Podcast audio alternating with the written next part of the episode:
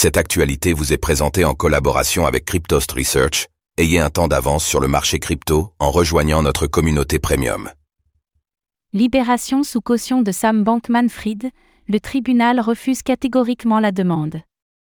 Tandis que Sam Bankman-Fried avait fait appel de la révocation de sa libération sous caution en marge de son procès, cette demande a été refusée. Quels éléments ont-ils fait pencher la balance?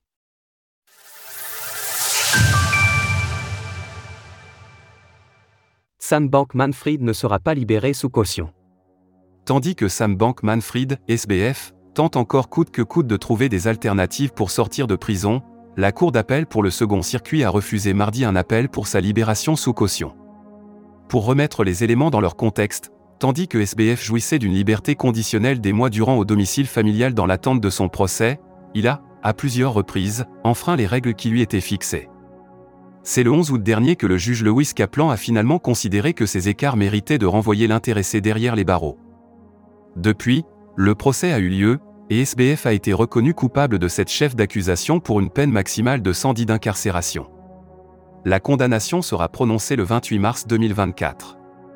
D'ici là, l'ex-PDG de FTX restera enfermé, la greffière Catherine Wagan-Wolf ayant indiqué que l'annulation de la révocation d'une liberté conditionnelle se faisait uniquement en cas d'erreur manifeste, ce qui n'est pas le cas ici.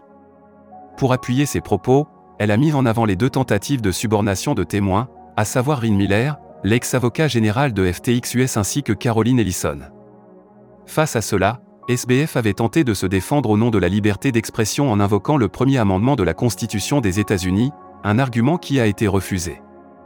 Précommandez dès maintenant la quatrième édition de notre journal papier alors que l'intéressé estimait que des alternatives moins restrictives que la détention n'avaient pas été envisagées, cela a également été rejeté.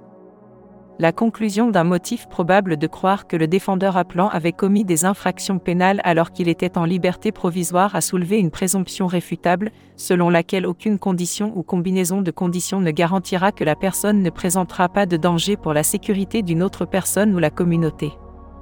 C'est donc pour toutes ces raisons que cette requête de libération immédiate a été catégoriquement refusée. Source Décision de justice. Retrouvez toutes les actualités crypto sur le site cryptost.fr.